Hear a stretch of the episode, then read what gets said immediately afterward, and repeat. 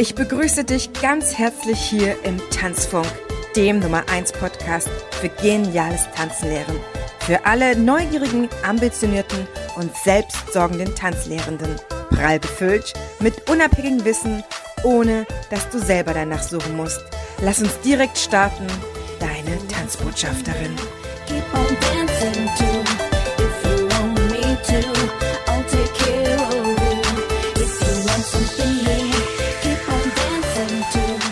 Ich begrüße dich ganz herzlich hier zur ersten Folge im Tanzfunk, die da heißt von der technischen Lerneinheit zum emotionalen Erlebnis in Tanzkursen und ich freue mich so sehr, dass du Teil dieser Folge bist und mit mir jetzt ein bisschen Zeit verbringst. Deswegen lass uns gleich reinstarten, denn ich freue mich so sehr auf dieses Thema, was auch immer wieder in mehreren Folgen jetzt gesplittet auf dich wartet. Das ist ein Riesenthema, was mir selber sehr am Herzen liegt und wo ich in, im letzten Jahr, wo ich ja meine eigene Expertise aufbauen durfte hinsichtlich meiner tanzpädagogischen Arbeit und auch für Weiterbildungen so intensiviert habe, dass ich gemerkt habe, boah, dieses Thema, das ist eigentlich so ein richtiger Kern von der allgemeinen Didaktik und Methodik, die ich so sehr liebe. Deswegen lass uns sofort reinstarten.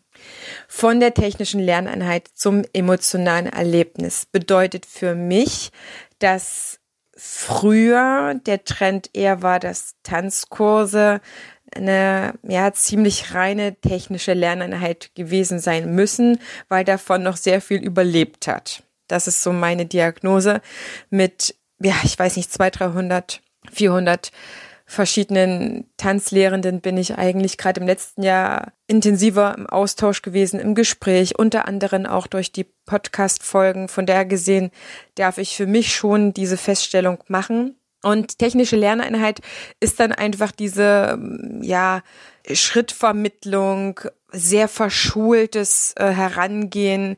Da ist der Lehrer, dort ist der Schüler. Der eine sagt was, der andere hat das zu machen. Das heißt, das, was man in Schule schon erlebt hat, einfach nur die Tanzschule gebracht hat, ne, nennt sich ja auch nicht umsonst Tanzschule, wovon auch viele Kollegen dann bei der Namensgebung ihrer eigenen Tanzlocations, Tanzschulen ja schon entgegenwirken wollen und sie die dann einfach anders genannt haben von Tanzbars und Ballhäusern und Tanzhäusern etc. Das geht ja dann schon in die Richtung. Und diese technische Lerneinheit macht gute Arbeit im Sinne von Technik vermitteln. Das möchte ich also auch wirklich nicht in Frage stellen. Ich weiß natürlich, und das weißt du auch, dass nicht jeder Tanzkurs gleich gut sein kann, weil derjenige, der es gibt, vielleicht auch gar nicht auf der eigenen technischen, tanztechnischen Ausbildung auf dem Stand ist, der haben sollte, haben könnte, etc. Das spielt für mich jetzt aber erstmal heute weniger ähm, die Rolle, weil das kann ich gar nicht beurteilen. Das will ich auch gar nicht beurteilen. Es gibt so viele tolle, fantastische Ausbildungen. Da darf sich jeder darin was herauspicken und machen und sich einfach auch ausbilden lassen. Ja, also ich, ich spreche immer im Podcast für jemanden, der ausgebildet ist, obwohl es sicherlich vereinzelt auch Menschen gibt, die ohne Ausbildung, aber durch sehr viel Training und sehr viel gutes Mentoring in ihrem Job als Tanzlehrer heute gewachsen sind und für mich das dann auf diesem Zweitweg oder so geworden sind. Ja, also es ist völlig für mich in Ordnung, vor allen Dingen, wenn sie dann weiterhin ambitioniert sind und weitermachen und einfach vielleicht ja, nach Jahren dann gar nicht mehr so der Drang ist, eine Ausbildung zu machen, aber das ist nur am Rande diese technische Lerneinheit ist wirklich etwas aus meiner Sicht, wo Tanzen eher gepaukt wird. Pauken ist der Begriff, den die Vera F. Birkenbiel nochmal in ihren ganzen Büchern auch geprägt hat. Etwas, das nicht Spaß macht, etwas, das man tut ohne Sinn und Verstand, ohne dass man einen persönlichen Bezug dazu hat. Das charakterisiert für mich diese, ach, ja, wie soll ich sagen, diese trockene kann man auch sagen, technische Lerneinheit. Und da merkst du schon von vornherein, was, was für mich das eine ist. Und das ist wichtig, dass du meinen Ausgangspunkt kennst, denn ich möchte ja mit dir hin zu einem emotionalen Erlebnis. Und das ist für mich das Upgrade zu diesem Zustand technische Lerneinheit. Weil ich stelle ja gerade nicht in Frage, was an Technik vermittelt wurde, sondern nur wie. Das Was, das können wir ganz gut steuern in Portionen und da haben wir viele sehr, sehr gute, auch solide Ausbildungen. Die machen alle einen guten Job. Ich sag nur, die ein oder anderen Sachen sind, indem die Menschen sich verändert haben und auch die Lehrenden sich verändert haben, heute einfach gebrauchter. Die sollten da auch reinkommen nämlich zum Beispiel, wie ich Tanzdidaktik und Tanzmethodik mache. Ja, wie geht das eigentlich? Wo ist denn da das Handwerkszeug? Und mein Kernpunkt ist einfach das emotionale Erlebnis, weil daran kann ich dir alles aufsplitten, was dazu gehört. Und da kann man sehr weit reingehen in die Tiefe. Heute, das ist für mich meine Einstecks-Podcast-Folge ähm, zu dem Thema für dich auch zur Übersicht, dass du das ein bisschen einordnen kannst. Also, das ist für mich die technische Lerneinheit und das emotionale Erlebnis ist, wie soll ich sagen, das ist nicht das komplette Gegenteil, sondern das ist, was ich gerade gesagt habe, das Upgrade, dass ich die Leute spüre, dass mir die Menschen wichtig sind, dass ich möchte, dass jeder einzelne Tanzschüler, der zu mir kommt, bei mir tanzen lernen kann dass ich offen dafür bin, für die Menschen, die kommen, egal mit welchem biografischen Hintergrund, ähm, ob das eine Lernbiografie ist oder ob das eine Bewegungsbiografie ist, die Beziehungsbiografie oder die Kommunikationsbiografie, da gehen wir gleich noch ein bisschen drauf ein. Ich bin offen für die Menschen und mein Slogan ist so ein bisschen Tanzen ist für alle da. Ich bin mir bewusst, dass der andere meine Unterstützung braucht seine Fähigkeiten selbst zu entwickeln. Das heißt, ich bin weg von dem, dass diese Information, die ich gebe, beim anderen einfach nur wie so ein Computer oder so ein Roboter verarbeitet werden müsste. Und dann könnte der das andere. Ich bringe auch so gerne das Beispiel von einem Laptop. Ja, der Lehrer, der der Laptop ist und der Tanzschüler kommt jede Tanzstunde zu dir als Stick, dockt sich an, du ziehst die Dateien drüber und dann kann der das. Das ist eben nicht so, sondern die Dienstleistung, die wir erbringen, ist Bildung, tänzerische Bildung, würde ich sie einfach mal zusammenfassen. Das heißt, der Erfolg meiner Dienstleistung hängt nicht ähm, im Endergebnis von mir ab, im Endergebnis, sondern von meinem Tanzschüler, von meinem Gast, von meinem Kunden, wie auch immer du denjenigen nennst, den Menschen, der zu dir kommt. Das heißt, ich muss alles dafür tun, dass im anderen die Lernprozesse starten können und auch auf Dauer gehalten sein können. Das macht den absoluten Unterschied. Das heißt, unser Gehirn ist kein Informationsverarbeiter, sondern ein Informationsgenerator. Das heißt, ich schaffe Bedingungen, damit der andere in sich, aus sich selbst heraus Informationen, Fähigkeiten, Fertigkeiten, Bewegung, wie auch immer, generieren kann. Das Gehirn ist auch ein extrem kooperatives Organ. Das heißt, das arbeitet nicht nur für sich, sondern das arbeitet mit dem ganzen Körper.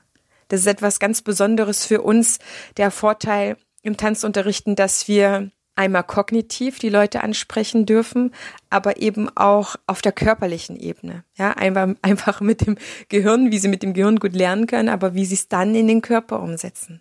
Ich kann mein Wissen und Können niemals eins zu eins auf den anderen transferieren. Ja, wie der Laptop und der Stick. Das heißt, wie mein Schüler das für sich entwickelt, wird nicht so aussehen wie bei mir in meinem Körper. Er wird auch nicht das Verständnis von dem Tanzen oder den Tanzstil, Tanzschritt dort bekommen, was mein Verständnis ist.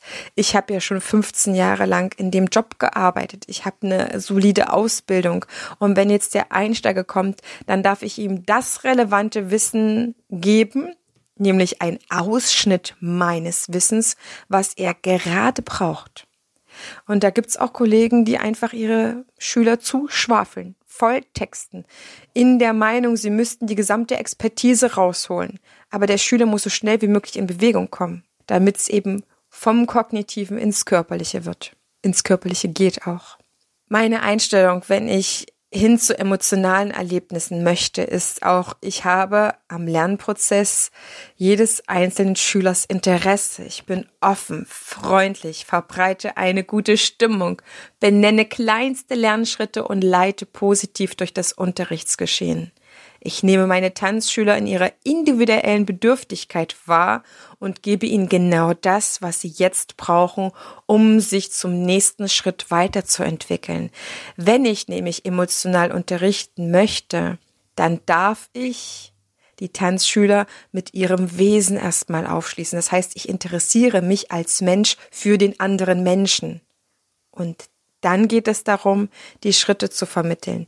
Das ist die Arbeit, die äh, auch die Kundenanbindung ausmacht. Natürlich, wenn du deine Arbeit in den Schritten, in diesen ersten Kursen gut gemacht hast und die äh, wirklich dauerfristig Bock aufs Tanzen haben, dann sind das deine Stammkunden für die nächste Zeit. Es sei denn, in deren Leben kommen noch mal verschiedene Sachen, ähm, die es dann vielleicht organisatorisch nicht mehr möglich machen. Aber das ist so wichtig, dass wir als Men also von Mensch zu Mensch unterrichten. Es, es darf menscheln. Es ist nicht mehr, hier ist der Lehrer, da ist der Schüler, sondern gerade wenn ich jetzt für den Paartanzbereich das äh, als Beispiel anbringe, da kommen andere Menschen auf gleicher Augenhöhe, die Geld dafür zahlen, was sie erarbeitet haben und jetzt sich etwas wünschen. Und ich bin der andere Erwachsene auf Augenhöhe, der diesen Wunsch respektiert und diesem Wunsch auch gerne nachkommt, weil es nämlich zufälligerweise das, was sich die Kunden wünschen und das, was ich zu geben habe, deckungsgleich ist.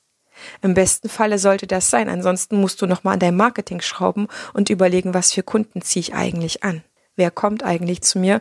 Und wenn du dir eigentlich andere Kunden wünscht, dann darfst du gerne mir schreiben und wir gucken nochmal in einem Mediascan, was da äh, vielleicht noch für Stellschrauben gedreht werden könnten, was da vielleicht auch im Argen liegen könnte, was man aber vielleicht nicht sieht, weil man betriebsblind geworden ist. Das können auch so Sachen sein, ohne dass das jetzt wirklich negativ klingen soll.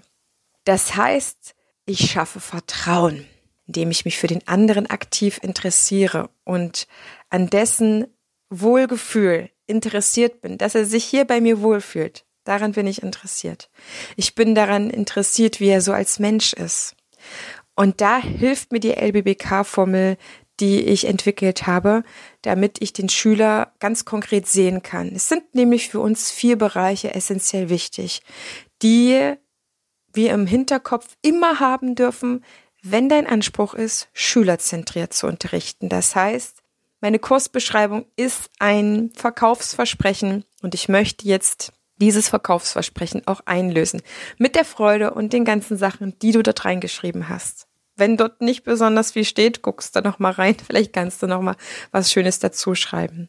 Es geht beim Einsteiger also vor allem darum wahrzunehmen, dass die Menschen, die durch meine Werbung oder eben durch die Weiterempfehlung auch zu mir gefunden haben, nicht ein unbeschriebenes Blatt sind. Das heißt, im Hinterkopf habe ich vier Schwerpunkte der Biografie, die mein Tanzschüler, meine Tanzschülerin bisher gelebt hat. Auch bei Teens, auch bei Kleinstkindern, Kleinkindern, Vorschulkindern, Grundschulkindern und jugendliche Teens. Es ist immer das Gleiche. Ich interessiere mich für das Leben der anderen. Ich interessiere mich entweder im Smalltalk oder ähm, Tür- und Angelgespräch, was jetzt den Einzelnen betrifft, was sein Leben angeht. Das wird immer dann interessant, wenn es ähm, im Unterrichten so ein bisschen hängt, ja, um da weiterzukommen. Aber ich interessiere mich eben auch für alle Gesellschaftsschichten oder jedenfalls die Geschichten, die bei mir in den Unterricht kommen, die ich auch unterrichten könnte. Ich habe mittlerweile zu allen diesen Gruppen einen sehr, sehr guten Draht. Das habe ich mir erarbeitet, weil ich mich reinversetzt habe, weil ich mich interessiert habe. Auch schon bevor ich selber Kind gekriegt habe. Aber es war dadurch ein bisschen einfacher, ja? Wie lebt denn eine Mutter, die mit einem Kleinstkind kommt? Was ist deren Alltag? Womit beschäftigt die sich gerade? Was sind das vielleicht auch Mütter? Was haben die so für, typischerweise für Berufe? Was sind dann die Mamas, die mit einem Kleinkind kommen? Was sind die Mamas dann vielleicht, die mit zwei Kindern kommen, in so einem Familientanzkurs? Wie ist deren Leben? Sind, was sind das für Väter, die kommen? Ich darf mich genauso unter, äh, interessieren für die Kinder, ne, auch Eltern immer mit dabei, die dann in, in der Vorschulzeit zu mir kommen, in der Grundschulzeit, mich jedes Mal reinzuversetzen. Das ist immer ein ganz großes Problem für die Kindertanzlehrer, die dann sagen, ich weiß gar nicht, wo ich meine Ideen hernehmen soll, was soll ich jetzt noch vertanzen, was sind das für Lieder und so weiter. Interessiere dich für diese Altersgruppe. Unterhalte dich mit den Menschen. wenn du kein eigenes Kind hast. Und wenn du ein eigenes Kind hast, dann vernetze dich mit anderen. Das heißt nicht, dass du jetzt einen Haufen viele beste Freunde finden sollst, sondern dass du dich dafür interessierst, wie lebt der andere Mensch. Das ist extrem spannend. Und dann wirst du zu dem, was andere als Menschenkenner bezeichnen. Ja, oder die sagen, ich habe jetzt so viel Menschenerfahrung, was auch immer. Sie haben einfach viel Kontakt gehabt mit den Tanzschülern, die sie dann bei sich in den Kursen haben. Aber jetzt kommen wir noch abschließend zu diesen vier Biografien, die ich LBBK-Formel nenne.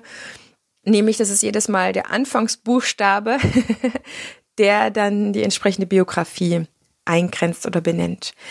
Ich meine, und ich gehe gleich mit dir noch die Sachen einzeln durch. Zum einen das Lernen, ne, das L in LBBK, dann zwei Bs, Bewegung und Beziehung und auch in dieser Reihenfolge und das K Kommunikation, LBBK.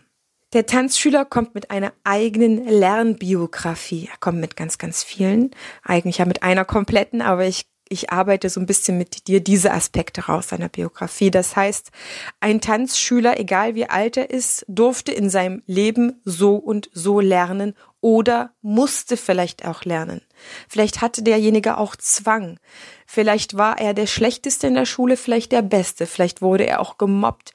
Vielleicht war das für ihn die schönste Zeit in seinem Leben, die Schulzeit, vielleicht aber auch die schlimmste Zeit. Vielleicht war das ein mittelmäßiger Schüler auf jeden Fall hat er in irgendeiner Weise bisher in seinem Leben gelernt und das geht in seinem Job auch weiter.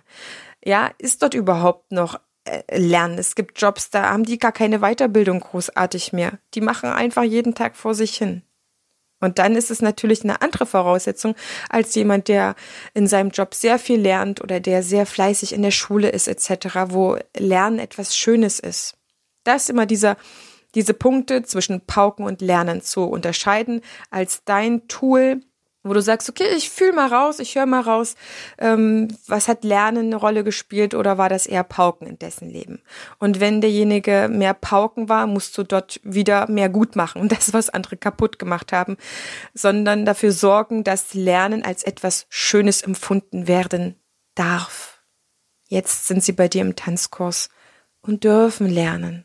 Ja, richtig echtes Lernen, weil du dafür sorgst, dass sie permanent richtig viel Freude daran haben. Und damit meine ich nicht Spaß. Ja, Spaß in unserer Spaßgesellschaft ist für mich etwas anderes. Äh, manchmal hat es so was, ein bisschen was Hysterisches oder sehr gekünsteltes. Ich meine mit Freude etwas von innen heraus. Ich erfreue mich an der Bewegung, an meinem eigenen Körper, an der Musik, an dem schönen Gruppengefühl und an dem angenehmen Tanzlehrer oder Tanzlehrerin. Das war Lernbiografie oder Lernen. Dann kommt der Tanzschule immer mit einer eigenen Bewegungsbiografie. Das heißt, inwieweit hat er sich bis zum jetzigen Tag, wo er vor dir steht, sich bewegt, bewegen dürfen, bewegen müssen? Was hat er für Eltern gehabt, für Vorbilder? Wie haben die sich bewegt? Ich habe mal in, einem, in meinem Lieblingscafé einen Mann angesprochen, der saß äh, zwei Stühle weiter und der war irgendwie sehr gesprächig und da sind wir irgendwann auch auf das Thema gekommen und der hat er nur gesagt, ne, er tanzte nicht. Ich habe so wissen wollen, woran lag das denn? Ja, meine Eltern haben nicht getanzt. Bei meinen Freunden war das kein Thema und später haben uns nie Freunde gefragt, ob wir mal mit denen in einen Tanzkurs kommen. Und da ist das Thema in seinem Leben abgehakt gewesen. So stark, dass er nicht für 500 Euro, die ich mir geboten hätte, in einen Tanzkurs gekommen wäre. Ja, ich habe gefragt, was würden Sie, würden Sie jetzt für 500 Euro, ähm, schenke ich Ihnen in einen Tanzkurs kommen? Sagt er, nee, mich zieht's da gar nicht hin. Also die Menschen, an denen brauchen wir auch nicht weiter rumbuddeln. Die haben wir verloren, ja, oder die kriegt was ganz anderes. Aber es ist nicht unsere Aufgabe, ja, weil unsere Zielgruppe sind ja Menschen, die bewegungsaffin sind wenn man Menschen hat, die zu einem kommen, die nicht bewegungsaffin sind, da müssen wir nochmal separate drauf sprechen, darüber sprechen. Aber wir haben immer die Menschen, die bewegungsaffin sind. Und dann ist immer diese Frage, ist er jetzt nur jemand, der mitkommt für den anderen zum Gefallen? Oder hat er jetzt eine intrinsische Motivation? Jetzt kommt er von sich heißblütig und jetzt bei Let's Dance irgendwas gesehen, jetzt will er das auch erleben, etc. pp. Was es dann noch für Wünsche gibt. Kunden haben ja sehr viele Motive, in eine Tanzschule zu kommen. Das ist nicht immer vorrangig die Bewegung, sondern das ist auch, der Tanzlehrertyp ist cool. Die Freunde haben sie gefragt. Oder man hat ein bestimmtes Ziel wie eine Hochzeit oder man braucht endlich wieder Geselligkeit oder vielleicht auch einen potenziellen Partner, der tanzen kann. Ja, es gibt ganz viele. So, dass da darfst du dir immer äh, in diesem in dieser Hinsicht ähm, offen sein und das kann auch ein guter Anknüpfungspunkt sein, um mit Kunden überhaupt ins Gespräch zu kommen. Ja, um die nicht in, in, in einer komischen Hinsicht auszufragen. Aber da kommen wir jetzt gleich abschließend noch dazu. Lass mich das noch zumachen. Sie kommen mit einer individuellen Beziehungsbiografie. Das ist ganz klar. Wir wissen nicht, was dieser Mensch bisher für eine Beziehung und zu wem geführt hat durfte er in Beziehung gehen, musste er in Beziehung kommen. Das sind immer diese beiden Pole, dürfen, müssen. Wie weit war der Zwang dabei? War er mehr einsam in seinem Leben, mehr unter Menschen? Wie sieht's jetzt in der Schule aus? Was hat er für eine Position? Und was ist bei, auf der Arbeit? Arbeit lässt sich immer noch mal besser fragen, weil Schüler meistens gar nicht so reflektiert sind und sagen können, was sie für eine Position sind. Es sei denn, es sind dann später auch die Teens und man fragt sie so ein bisschen daraufhin an und sie sind gesprächig. Aber wenn ich vor mir einen Chef habe, ist das eine ganz andere Sache, als wenn ich einen Zuarbeiter habe. Weil Chefs haben eine ganz andere ähm, Verantwortung und haben einen ganz anderen Überblick etc. und müssen ganz anders stark sein Ne? Und vielleicht, was haben die dann in ihrem, in ihrem Ausgleich dann, wenn die nach Hause kommen? Aber wenn ich über Beziehungsbiografie spreche, dann natürlich auch zu den eigenen Kindern, zur Frau. Das heißt, ich darf erstmal neugierig sein. Was kommt da für ein Beziehungsmensch? Was kommt da für ein Lernmensch? Was kommt da für ein Bewegungsmensch? Und der vierte Punkt, was kommt dort für ein Kommunikationstyp? Es gibt sehr viele äh, Neigungen. Jemand, der eine Quasselstrippe ist, bis hin zum sehr, sehr schweigsamen Menschen. Jemand, der nur auf bestimmte ähm, bildliche Vergleiche anspringt oder der eine sehr technische Beschreibung braucht. Jemand, der es mit Zahlen besser versteht und jemand anderes mit äh, schnörkeliger Sprache, fast schon poetischer Sprache. Und wenn du jetzt vor deinem Auge deinen nächsten Einsteigerkurs hast, dann hast du Menschen, die kommen mit sehr, sehr viel und du weißt es noch nicht. Sie sind wie eine Blackbox. Was kommen da für Menschen? Aber du hast schon mal vier Anhaltspunkte, mit ihnen ins Gespräch zu kommen. Ja? Weil sie lernen bei dir ja nicht nur einen bestimmten Tanz, sondern sie lernen erstmal, wie man einen Tanz lernt. Deswegen fällt es ja den Fortgeschritteneren dann einfacher, weil sie schon wissen, wie es bei dir ist, einen Tanz zu lernen oder einen Tanzschritt zu lernen. Das macht ja auch etwas aus, mal davon abgesehen, dass sie Bewegung schon können.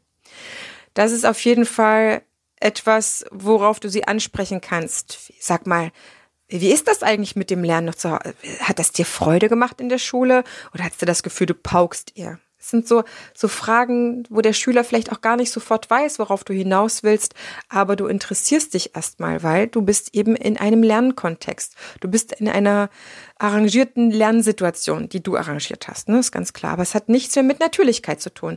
Die Schüler lernen sich jetzt nicht selber irgendwie über Videos oder gucken sich irgendwas an oder denken sich selber was aus. Ähm, das wäre etwas Natürliches und du hast ein komplettes Setting aufgemacht. Du kannst deine Schüler auch fragen, ey, sag mal, wie war das eigentlich jetzt so in der Vergangenheit? Habt ihr öfter Sport gemacht? Wie viel habt ihr, wie hast du dich denn so bewegt? Ich meine, hast du schon mal einen Tanzkurs gemacht oder so? Um es ein bisschen einzuordnen. Und so länger natürlich du deine Tanzschüler dann kennst, mit ihnen arbeitest, umso mehr Puzzleteile fügen sich dann zusammen. Ja, das würde ich immer trainieren, mir zu jedem Schüler das zu merken, was er mir natürlich auch gesagt hat. Und klar, wenn du 50 Tanzpaare hast, wird das sehr schwer. Ich halte nichts für solch, von solchen großen Tanzkursen, das kann ich dir jetzt schon verraten, weil das individuelle Arbeiten dann einfach nicht mehr möglich ist. Selbst wenn du drei, vier Assistenten hast, du hast ja dann gar nicht deren, deren Informationen und sie fragen möglicherweise, weil sie Assistenten sind, gar nicht mehr so gezielt danach. Also davon kann ich wirklich abraten. Vielleicht sind noch so 20, ähm, 25 Paare, dass man handeln kann, dass es noch echt ist, ne? dass du nicht dieser Unterrichtsroboter bist. Das ist ja das, wovon ich weggehen möchte. Ähm, bei der Beziehungsbiografie Ne, sind so Positionen im Job oder in der Schule so oder wie, was für eine Position haben sie in ihrer Familie? Es ist ein erstes Kind, ein zweites, drittes und so weiter. Äh, da kann man sich mit ganz ähm, leichten Fragen herantesten. Und wenn der Schüler, Schüler Vertrauen zu dir gefasst hat, dann wird er meistens sowieso gesprächiger oder er setzt eh noch mit mehreren Ausführungen an. Genauso wie ist es mit der Kommunikation immer nachzufragen ähm, habe ich mich eigentlich dir jetzt verständlich gemacht? Brauchst du noch eine andere Beschreibung? Soll ich noch andere Worte finden? Brauchst du es technische etc., was ich gerade mit dir durchgegangen bin? Ja, hör gern die Folge auch nochmal an, wenn du dir da ein bisschen was rausschreiben willst, weil da war jetzt wirklich eine ganze Menge drin. Und in diesem Zusammenhang möchte ich dir eigentlich jetzt auch schon diesen Input gegeben haben. Das heißt, es wird in der nächsten Folge nochmal um den Schwerpunkt Empathie gehen. Wie mache ich das eigentlich? Empathie, wie erzeuge ich Empathie für meinen Tanzschüler?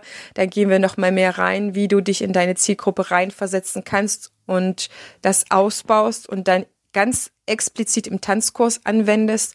Und wir sprechen auch nochmal darüber, wie es ist, dann wirklich richtig echte Emotionalität in den Tanzkurs zu bringen. Da darfst du sehr neugierig sein, weil das wieder sehr konkret wird und dann reicht auch so eine kurze Folge, wie wir die heute hatten. Ich wünsche dir eine fantastische Woche. Wünsche dir viel Freude dabei, diese Sachen umzusetzen. Die sind, egal ob du digital oder präsent unterrichtest, allgemeingültig, würde ich jetzt einfach mal sagen. Das unterscheidet sich jedenfalls nicht. Und ich wünsche dir jetzt in der nächsten Folge unfassbar Freude mit einem Interview mit Professor Dr. Tschacher, eine Experte für Embodiment.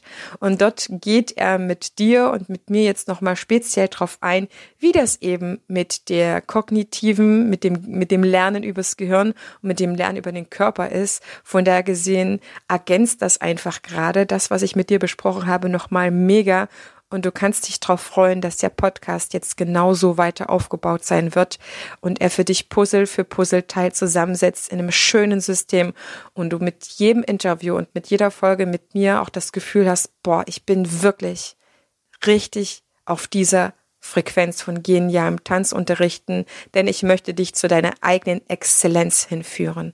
Das ist das Ziel vom Podcast. Bis dahin, deine Tanzbotschafterin.